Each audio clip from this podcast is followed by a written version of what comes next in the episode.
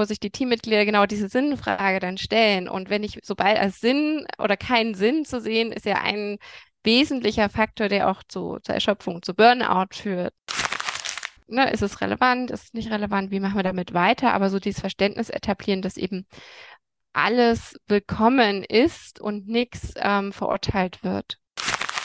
Herzlich willkommen bei Agile Soul, deinem Podcast, der Agilität für dich erlebbar macht. Mit Impulsen für Scrum Master von und mit Susanne Jung und Tim Müller. Sarah, herzlich willkommen bei uns im Podcast Agile Soul. Ich freue mich total, dass du die Zeit nimmst für uns heute.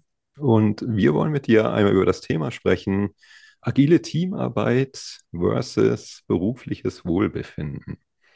Also ich fand es total spannend, den, äh, dein, dein Artikel, den du auf LinkedIn da geschrieben hattest. Darüber bin ich ja überhaupt erst auf das Thema aufmerksam geworden.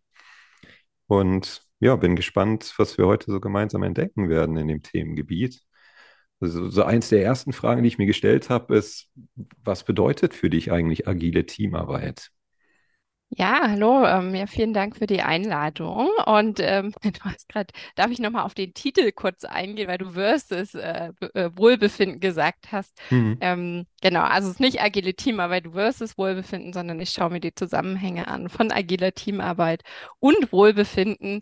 Ähm, das versus würde ich ganz gerne direkt am Anfang rausstreichen. Warum? Da kommen wir ja gleich später noch dazu. Ja. Genau, was bedeutet für mich agile Teamarbeit? Also ähm, ich, ne, wir haben es ja auch in der Vorbesprechung schon, ähm, schon uns kennengelernt und über meine Forschung gesprochen. Ähm, ich äh, untersuche sozusagen wissenschaftlich diese, diesen Zusammenhang, den ich gerade genannt habe. Und agile Teamarbeit ähm, ist für mich in dem Feld sozusagen ein Konstrukt, der für die unterschiedlichen agilen Praktiken steht, wie zum Beispiel dass man iterativ in Sprints arbeitet und plant, ähm, der inkrementelle Ansatz, ähm, dass man Retrospektiven durchführt, Daily Stand-ups durchführt. Also agile Teamarbeit ist für mich sehr praxisnah, sozusagen diese Praktiken im Team zu leben und ähm, wenn ich das jetzt zum Beispiel messe in der Forschung, dann heißt das, wie viel davon oder zu welchem Grad sozusagen wird das gelebt und ähm, dann schaue ich mir eben noch andere Konstrukte an, wie sich das auswirkt. Genau. Mhm. Also du guckst dir auch andere Frameworks jetzt als Scrum an, richtig? Ähm, es ist schon sehr viel aus Scrum, aber ich gucke mir eben nicht Scrum als Ganzes an, sondern diese einzelnen Praktiken, die in Scrum definiert sind. Mhm. Wie bist du eigentlich zu diesem Thema gekommen? Also das würde mich auch nochmal interessieren. Vielleicht magst du noch mal einmal kurz für unsere HörerInnen so ein bisschen über dich, wie bist du da hingekommen, erzählen, warum, warum hat dich das so interessiert, das Thema? Und wie bist du überhaupt auf das Thema selbst gekommen?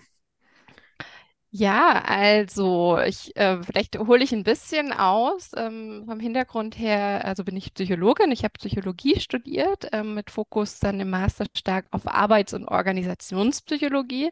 Und ähm, da hat mich eigentlich schon immer das Thema umgetrieben, ne? wie Arbeit gestaltet sein kann, damit wir gesund äh, und leistungsfähig zugleich arbeiten können und äh, die Teamarbeit, Team sozusagen als kleinste Einheit in der Organisation ähm, spielt eine wesentliche Rolle, wie die gestaltet ist. Und da kennen wir eben auch aus der psychologischen Forschung schon seit über 50 Jahren bestimmte Kriterien, ähm, wie Ressourcen, wie zum Beispiel viel Feedback, viel Autonomie, soziale Unterstützung, dass man eine Ganzheitlichkeit in der Aufgabe erlebt. Um, so Ressourcen, die ähm, sozusagen bekannt sind und natürlich auch Anforderungen, wo wir auch wiederum wissen, das ist vielleicht, ne, das kann schnell auch zu Stress und Erschöpfung führen, zu viel Arbeit, äh, also zu hoher Workload, Zeitdruck, äh, viele Arbeitsunterbrechungen und so weiter. Und diese dieses psychologische Modell ist irgendwie so ein bisschen in meinem Kopf. Seit äh, dem Studium habe ich auch ähm, sozusagen in meinen ersten Schritten in der Arbeit immer wieder so erlebt oder auch nicht erlebt. Ja, wie funktioniert gute Teamarbeit? Und dann kam ich irgendwann, in mein, ich war dann in der Rolle der Personalentwicklung im Konzern und da fing unsere Produktentwicklung an, mit äh, Scrum zu arbeiten. Das ist jetzt auch schon eine ganze Weile her.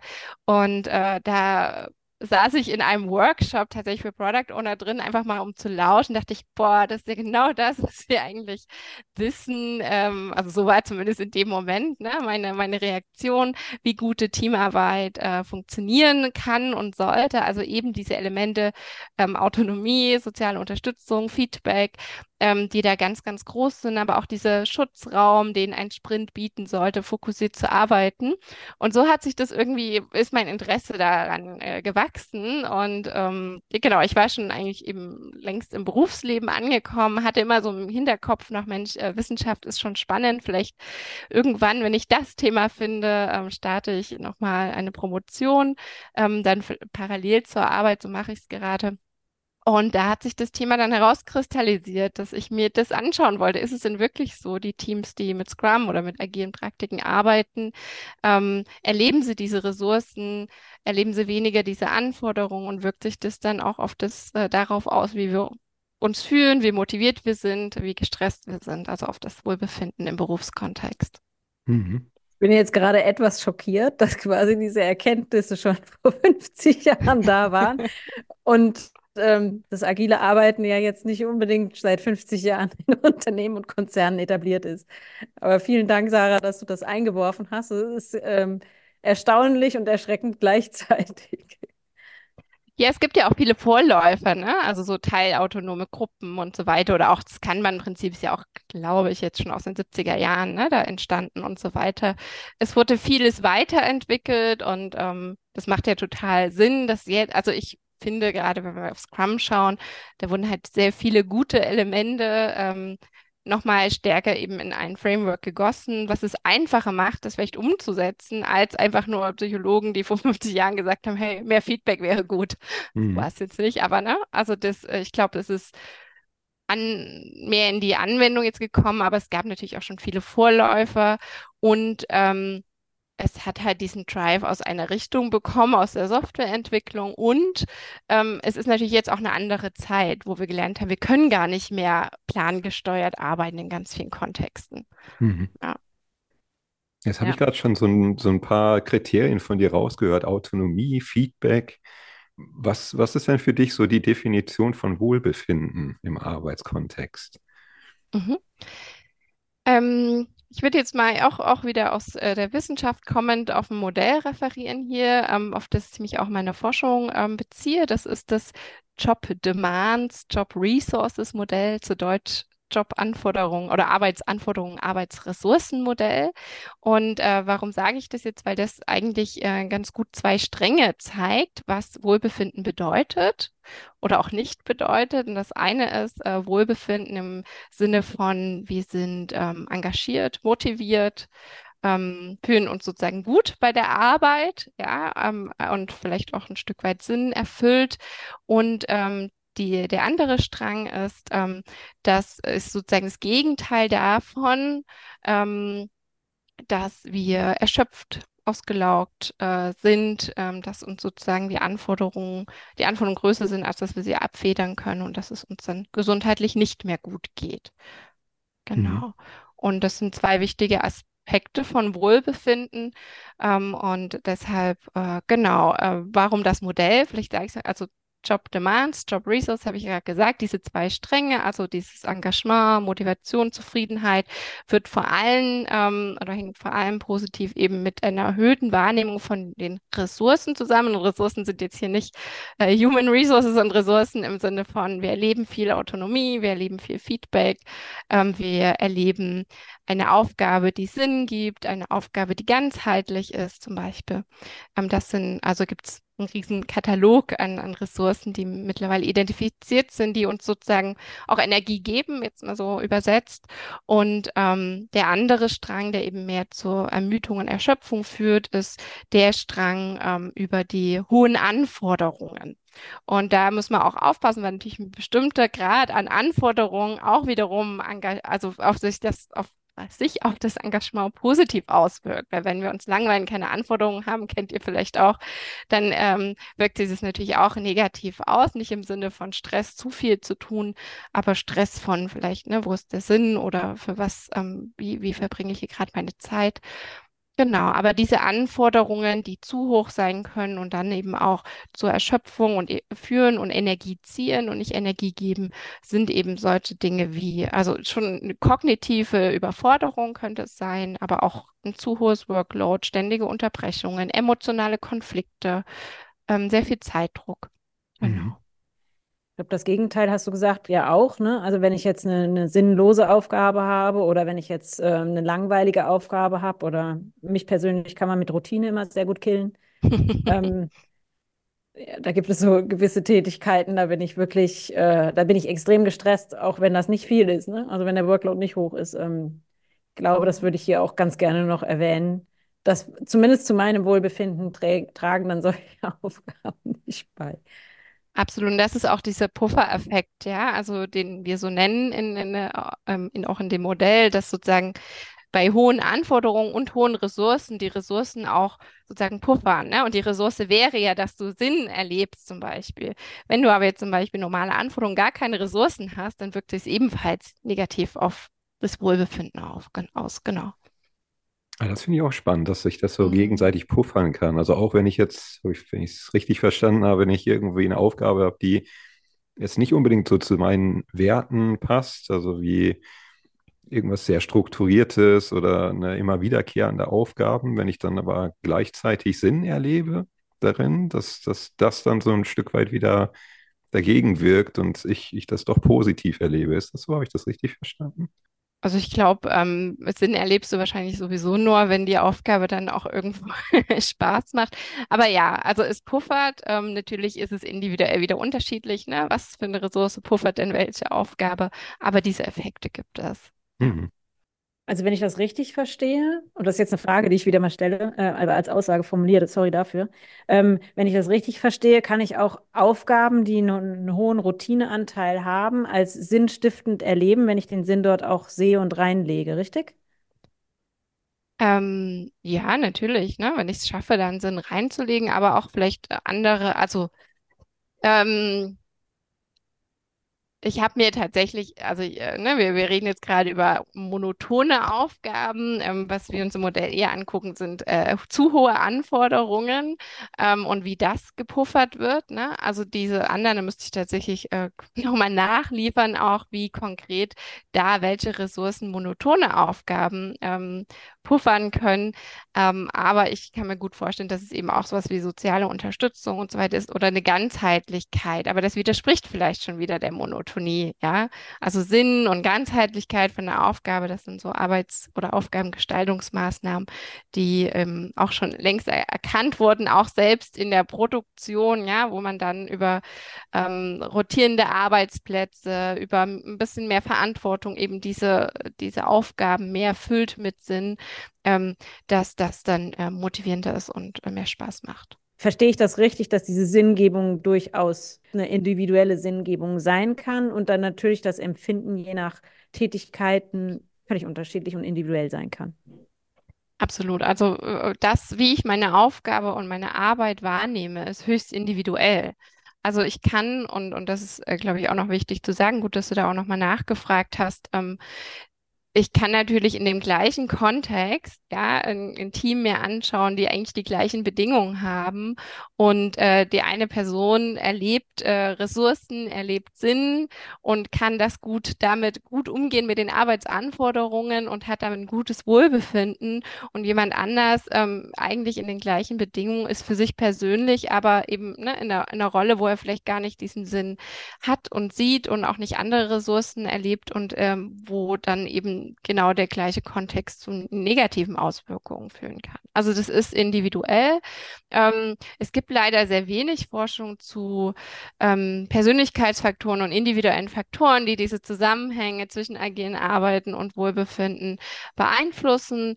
Ähm, es gibt so ein paar, ähm, weiß ich, kann, soll ich direkt gleich nochmal drauf eingehen? Interessiert es euch? Ja, ja? gerne.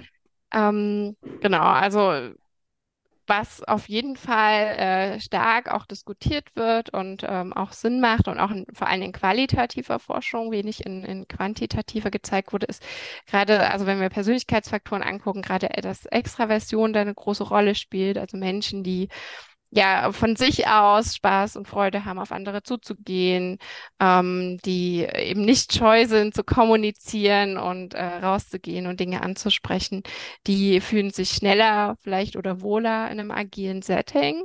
Ähm, das äh, macht Sinn, ne? weil es gibt natürlich auch also wenn wir auf der anderen Seite introvertierte Menschen anschauen, ähm, denen es schwerfällt, sich äh, zu exponieren und Dinge auszusprechen, für die könnte das überfordernd sein, sozusagen sich ständig äh, mit auch mit dem mit der Teamarbeit auseinanderzusetzen, äh, so viel Verantwortung zu übernehmen, immer wieder zu berichten, mitzudenken, Retros in Retros vielleicht auch auf der Beziehungsebene stärker in die Diskussion zu kommen.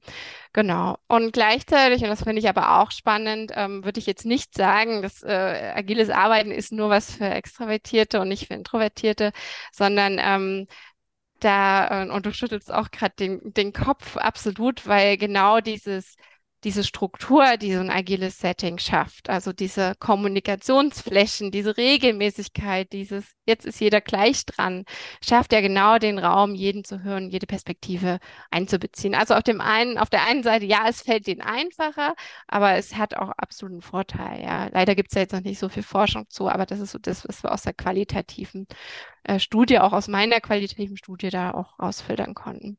Mhm. Genau. Ja, völlig. Mhm. Ja. Ich erlebe, dass äh, introvertierte Menschen ähm, eine Sicherheit empfinden, ähm, um auch zu sprechen oder um auch äh, quasi auch zu sagen, ich möchte jetzt nicht sprechen, was ich äh, davor nicht erlebt habe, tatsächlich, ja. Mhm.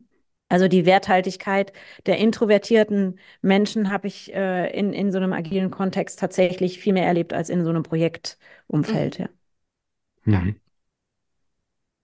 Mich würde noch interessieren, so aus Sicht eines Scrum Masters jetzt zum Beispiel. Ne? Also wenn, was, was sind so konkrete Dinge, die ich, die vielleicht auch gut tun kann, um genau diese Ressourcen zu fördern in der agilen Teamarbeit? Also vielleicht magst du da noch mal ein paar konkrete Sachen, so die, die du vielleicht schon rausgefunden hast in deinen Forschungsergebnissen mal hier mit uns teilen. Ne? Also wie, wie passt das, was du in Scrum so gesehen hast?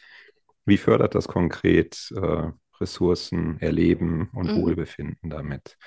Also worauf kann ich als Scrum Master besonders Acht geben oder wo sind vielleicht auch Fallstricke, wo, ne, wo, wo ich, wenn ich das tun würde, wird es vielleicht kontraproduktiv sein? Ja, ähm, also ich, ich gehe gerne mal so ein paar einzelne Ressourcen entlang. Ähm, und genau, ne, das, was du gerade mit Fallstricken auch gesagt hast, haben wir ja auch untersucht ähm, in, in meiner letzten Studie zu schauen, wie wirken sich bestimmte agile Praktiken, also welche Chancen bringen die mit sich in Bezug auf bestimmte Ressourcen, aber auch welche Risiken. Mhm. Weil meistens ist es ne, der Grad irgendwie dazwischen, der zu wählen ist. Und ähm, ich äh, schnapp mir jetzt als erstes gerne mal Autonomie als Ressource. Das ist ja, ne, also selbstorganisiertes Team, viele Entscheidungsverantwortung, geteilte Führung durch die Rollen. Das sind ja so verschiedene Konstrukte, die da in diesen ins Autonomiespektrum sozusagen fallen. Mhm. Und ähm, die natürlich zum größten Teil, also wenn ich meine Interviews geführt habe, immer als erstes auch genannt werden, dass so das, was äh, positiv erlebt wird, die Ressourcen, ne, sich da in, mehr entfalten zu können, auch schneller Entscheidungen treffen zu können, ähm, da im, im Team eben sich das gut aufteilen zu können und nicht mehr so ähm, ja, äh, in, in micro gemanagten äh, Strukturen unterwegs zu sein dort, wo es zumindest gelebt wird. Ne?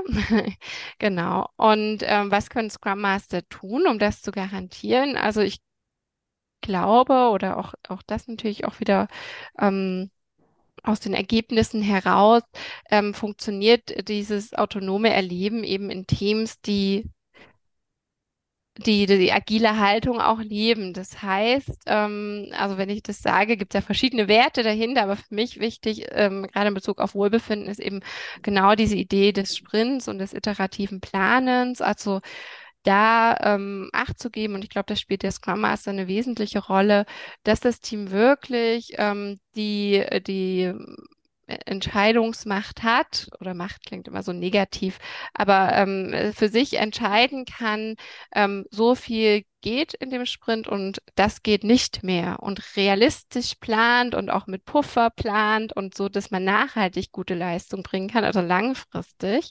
Mhm. Ähm, genau. Und äh, dagegen dann Teams, die eben diese Autonomie in der Planung nicht erleben, weil es ist zwar eine Backlog da und es wird vorgestellt, aber es ist eigentlich schon ganz klar, was alles gemacht werden muss. Es ist auch ganz klar ähm, wahrscheinlich, ähm, dass äh, das alles umgesetzt werden soll und dann vielleicht mit Überstunden, mit Stress und so weiter. Ähm, und dann auch das Ende eines Sprints, auch das macht einen großen Unterschied. Wenn Aufgaben nicht geschafft werden, ähm, nehme ich das aus, dem agilen, aus der agilen Haltung heraus als Hinweis, wir verbessern unsere Planung und lernen daraus? Oder nehme ich das als, wir machen keine Mittagspause, wir hängen jetzt noch ein paar Stunden dran, wir müssen unbedingt genau das schaffen, sonst, äh, keine Ahnung, was sonst passiert, ja, aber stress ich mich dadurch, weil dann habe ich diesen Zeitdruck eigentlich sogar häufiger als im in der äh, Wasserfallplanung, ja, weil dann habe ich, wenn ich äh, zwei Wochen Sprints mache, habe ich ja jeden aller zwei Wochen übelsten Zeitdruck, das muss noch und das. Das mhm. heißt nicht, ne, dass wir, dass man das locker nehmen sollte und ist eh egal, was wir geplant haben, aber dass man diesen Lernprozess etabliert und da spielt der Scrum Master ja eine super wichtige Rolle und dass eben während, also in dem Sprint dann wirklich auch dieser Raum geschützt ist und fokussiert an diesen Dingen, die geplant wurden, gearbeitet werden kann. Ähm, das ist auch Autonomie. Und ähm, da gibt es ja in der Praxis auch sehr viele schöne Beispiele, wo einfach, wir haben zwar geplant, aber eigentlich wird am zweiten Tag wieder alles umgeworfen. Und das passiert nicht nur einmal, sondern es passiert in jedem Sprint, dass ganz viele Ad-Hoc-Anforderungen reinkommen. Und dann äh, macht äh, Scrum jetzt zum Beispiel und die Arbeit nach so einem Sprint wenig Sinn, weil das frustriert dann extra, weil dann hätte man gleich irgendwie ne, nach, nach Kanban oder nach einem anderen Prinzip irgendwie mehr über über Ad-Hoc-Anforderungen und Arbeitsweisen äh, sich strukturieren können als mit so einem Prozess. Genau, mhm. Genau, war jetzt eine etwas lange Antwort, aber genau, das ist so, wenn ich mir Autonomie anschaue, gucke ich, äh, ist es vor allem auch das Thema ähm, Sprint und was bedeutet eigentlich so ein Sprint? Ist der heilig für uns oder nicht? Mhm. Aber Sarah, das waren, glaube ich, ganz, ganz wertvolle Hinweise, die du jetzt gerade für, für Scrum-Leader äh, und agile Leader gegeben hast. Äh, dass die Haltung eine ganz wesentliche Rolle spielt und auch der Schutz, dass das quasi auch gewährleistet ist, dass es so gelebt wird, wie mhm. es gedacht wird, weil ansonsten kann es sich ins Gegenteil verkehren. Ne? Mhm. Also diese Schutzfunktion, die in den Ritualen drin steckt und auch eben in der Haltung, dass ich ähm, äh, den Scope der Kapazität anpasse und nicht umgedreht, ist finde ich auch eine, eine, sehr schützenswerte Sache. Und wenn ich jetzt so ein Anti-Pattern nehmen würde oder wenn mir eins einfiele, was wirklich äh, dann auch an, an, also gesundheitliche Folgen haben kann, dann ist das genau das, was du jetzt gerade gesagt hast. Und ich finde es auch total hilfreich, dass wir genau das auch thematisieren hier an der Stelle. Mhm. Und da können wir also gleich nochmal zum, ja gerne zum Thema Sinn zurückkommen, weil dort ist es dann, ne, wir, wir haben uns für Scrum committed, wir haben, sind die Rollen, wir sind die Sprintlogik reingekommen und erleben aber dann das Gegenteil das ist dann wirklich, äh, wo, wo man sich oder wo sich die Teammitglieder genau diese Sinnfrage dann stellen. Und wenn ich, sobald als Sinn oder keinen Sinn zu sehen, ist ja ein wesentlicher Faktor, der auch zu, zur Erschöpfung, zu Burnout führt. Ne? Also das mhm. gilt jetzt nicht nur für agile Teams, sondern natürlich auch für, für andere Arbeitsteams. Aber wenn es da den Clash gibt, sage ich mal, lieber gar nicht erst äh, mit agil anfangen sozusagen, weil das könnte es sogar noch schlimmer machen. Ja. Mhm. ja. Zum Thema Haltung, wo das Beispiel, was du gerade genannt hast, am Ende des Sprints haben wir Dinge vielleicht auch nicht geschafft, ne? Und dann da reinzugehen, zu gucken, was können wir daraus lernen für die nächste Iteration, für unser nächstes Planning sozusagen, bedarf ja dann auch einer guten Fehlerkultur, auch individuell dann. Ne? Also, dass ich dann nicht für mich selbst denke, oh mein Gott, jetzt habe ich es gerade nicht geschafft, ne? Und äh, also das quasi auf mich münze, ne? also auf mich zurücknehme und das als, als eine Art Versagen, Fehler oder wie auch immer interpretiere, anstatt als eine Chance zu lernen sehe. Ne? Mhm. Wie siehst du das so aus psychologischer Sicht? Was, was äh, gibt es da irgendwie auch Erkenntnisse zu, die du teilen kannst, wie, wie man das gut fördern kann? Also diesen, ich nenne es mal so Perspektivwechsel, ne? zu sagen, aus rein aus so einer ich habe es gerade nicht geschafft, hin zu einer, was können wir daraus lernen, Haltung. Mhm. Genau, also Absolut. Und, und das ist, äh, glaube ich, so ein zweiter Punkt, ne? Wird es erlebt als positiv oder äh, als negatives Wohlbefinden? Also artet es aus in einer Kontrolle und einem Blaming sozusagen, zum Beispiel so ein Daily. Nehmen wir uns mal so ein Daily vor. Ja, erlebe ich dort die Unterstützung und offenes Feedback, ein offene, offenes Gespräch und wirklich, wir stimmen uns ab und äh, reden vor allem auch über Hindernisse und helfen uns gegenseitig. Ne? Also hier Ressource, Unterstützung. Oder wird es als, äh, ist es eher ein Status-Reporting? Meeting und ich muss mich äh, entschuldigen oder rechtfertigen, warum bestimmte Sachen noch nicht erledigt sind oder ich fühle mich überhaupt unter Druck gesetzt, ne, sozusagen nur reporten zu müssen. Und ich glaube, so ein Reporting, da kann auch jeder einfach auf Scrumboard oder ne, auf, auf das Board schauen. Das muss da nicht stattfinden, sondern eben genau diese Frage nach, ähm, also klar, wo stehst du, ne? Und brauchst du irgendwo Unterstützung, siehst du irgendwo Hindernisse und das zu klären. Ähm, und Feedback, also daraus lernen, braucht eine gute Fehlerkultur, braucht psychologische Sicherheit, ja. Mhm. Ähm, und dafür spielt, also es kann der Scrum Master nicht, nicht, nicht retten, wenn es äh, die Organisationskultur kaputt macht, aber der Scrum Master spielt natürlich eine wichtige Rolle, das im Team zu etablieren und auch ähm, aufrechtzuerhalten, weil psychologische Sicherheit ist nicht einmal da und dann ist sie immer da, sondern das ist kontinuierliche Arbeit. Mhm. Und äh, was bedeutet, also vielleicht für die, die den Begriff nicht kennen, also psychologische Sicherheit äh, bedeutet eben, dass jeder im Team sich sicher genug fühlt, alle möglichen Dinge anzusprechen. Ja, also was gerade nicht gut läuft vielleicht, ja, wo Fehler passiert sind, aber auch Ideen, ohne irgendwie Angst zu haben, da sagt jemand, aber was kommst denn du mit einer blöden Idee oder du schon wieder? Also, ähm, und da kann man natürlich zum einen durch die Fragen, ne, also was brauchst du und, und sehr lösungsorientiert fragen als Moderator oder als Scrum Master, aber natürlich auch sehr stark aufpassen, wenn Reaktionen kommen, die psychologische Sicherheit kaputt machen, dann ganz schnell sozusagen einen Spiegel vorzeigen, sagen, stopp, ne, also so können wir nicht mhm. oder wollen wir nicht miteinander reden. Jeder Impuls ist hier genau wichtig. Lass es uns anhören und dann äh, gemeinsam, ne, ist es relevant, ist es nicht relevant, wie machen wir damit weiter? Aber so dieses Verständnis etablieren, dass eben alles willkommen ist und nichts ähm, verurteilt wird. Mhm. Ja. Ja, dazu haben wir vielleicht auch als Info, falls jetzt einer oder falls du, der oder die du uns gerade zuhörst, so in der ersten Folge von uns bist, wir haben auch einen Dreiteiler gemacht zum Thema psychologische mhm. Sicherheit mit Caroline Hellwig. Also da auch äh, gerne mal einfach bei uns im Feed gucken und da auch gerne mal reinhören. Sarah, ich wollte dich aber nicht unterbrechen. Also ich, ich habe mich einfach nur gerade gefreut, dass wir, dass wir A, dazu schon was gemacht haben und B, ist es auch, also zumindest mein Erleben, dass in, in ganz vielen Folgen kommen wir immer wieder auf dieses Thema mhm. zurück. Also es ist wirklich so ein, ja. so ein Basis-Kernthema, habe ich das Gefühl. Ja. Mhm. Geht mir auch so, Tim, ja. Ja, genau. Also mir auch, äh, egal wo ich lese oder zu welchen Themen, ähm, psychologische Sicherheit ist einfach äh, ja eine ganz wichtige Grundlage für unser Zusammenarbeiten, was wir einfach viel zu selten erleben oder ne, ähm, aufbauen hm. und was eben wie Vertrauen, das hängt ja auch eng damit zusammen, eben sehr, sehr schnell kaputt machen, gemacht werden kann. Sobald ich einmal zurückgewiesen werde, recht hm. doof zurückgewiesen werde, brauche ich ewig, um das wieder aufzubauen, um wieder mit einem neuen Vorschlag zu kommen. Mhm. Und wenn ich als, als, ja, als Unternehmen, als Führungskraft aber möchte, dass alle mitdenken ähm, und in einer Welt eben, in der nicht mehr sozusagen nur das Top-Management äh, weiß, was gerade um sie herum passiert, sondern es ganz, ganz wichtig ist, äh, alle Menschen im Unternehmen als Impulsgeber sozusagen zu nutzen, die Dinge, Veränderungen mitbekommen, ähm, ja, in, Infos, Input haben, die irgendwie zu einer Weiterentwicklung oder die einfach wichtig sind, dann muss ich ein eine Plattform schaffen oder muss ich eine Kultur schaffen, dem es auch möglich ist, äh, die Dinge anzuhören und wertzuschätzen. Mhm. Und ähm, deswegen, glaube ich, erleben wir das gerade überall, weil halt jeder merkt, dass es so wichtig ist, aber dass wir das nicht gewohnt sind. Ja, es ist häufig äh, eine Kultur gewohnt, so einer weiß halt am besten Bescheid und der sagt es dann und der lauteste vielleicht auch noch. Und wir sind nicht gewohnt, dass äh, sozusagen wir verschiedene Perspe Perspektiven integrieren und dass uns das hilfreich ist. Hm. Ja finde, dass äh, man kann es ja von sich selber auch noch antizipieren. Ne? Also jeder kennt noch diese Situation, wenn er in der Schule irgendwie vermeintlich äh, vom Lehrer mhm. gerügt wird oder was gemacht hat, wofür man sich dann nicht verantwortlich fühlte.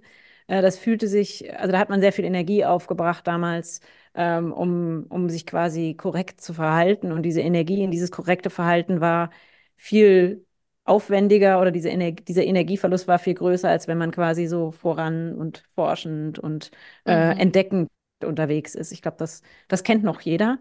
Äh, und gleichzeitig ähm, finde ich es spannend, ähm, dass wir ganz oft das ja für, für unser Berufsleben gar nicht so einfordern. Mhm. Und ähm, deshalb finde ich das Thema, was wir heute haben, Sarah, nämlich äh, das Thema Wohlbefinden auch ganz, ganz, ganz wertvoll, weil ich auch häufig äh, die Idee hatte oder habe, ähm, dass Wohlbefinden gar nicht so richtig zur Arbeit gehört. Mhm. Und umso spannender und wertvoller finde ich, dass wir das hier genau thematisieren, dass das nämlich auch noch ökonomisch nutzbar ist. Und Mhm. ähm, vielleicht hast du in deiner Forschung dazu auch noch irgendwo so eine Abbiegung gemacht und hast quasi den Nutzen für so ein Unternehmen auch noch herausgestellt. Über einen möglichen Nutzen für das Unternehmen sprechen wir im zweiten Teil mit Sarah. Wir freuen uns, wenn du wieder mit dabei bist.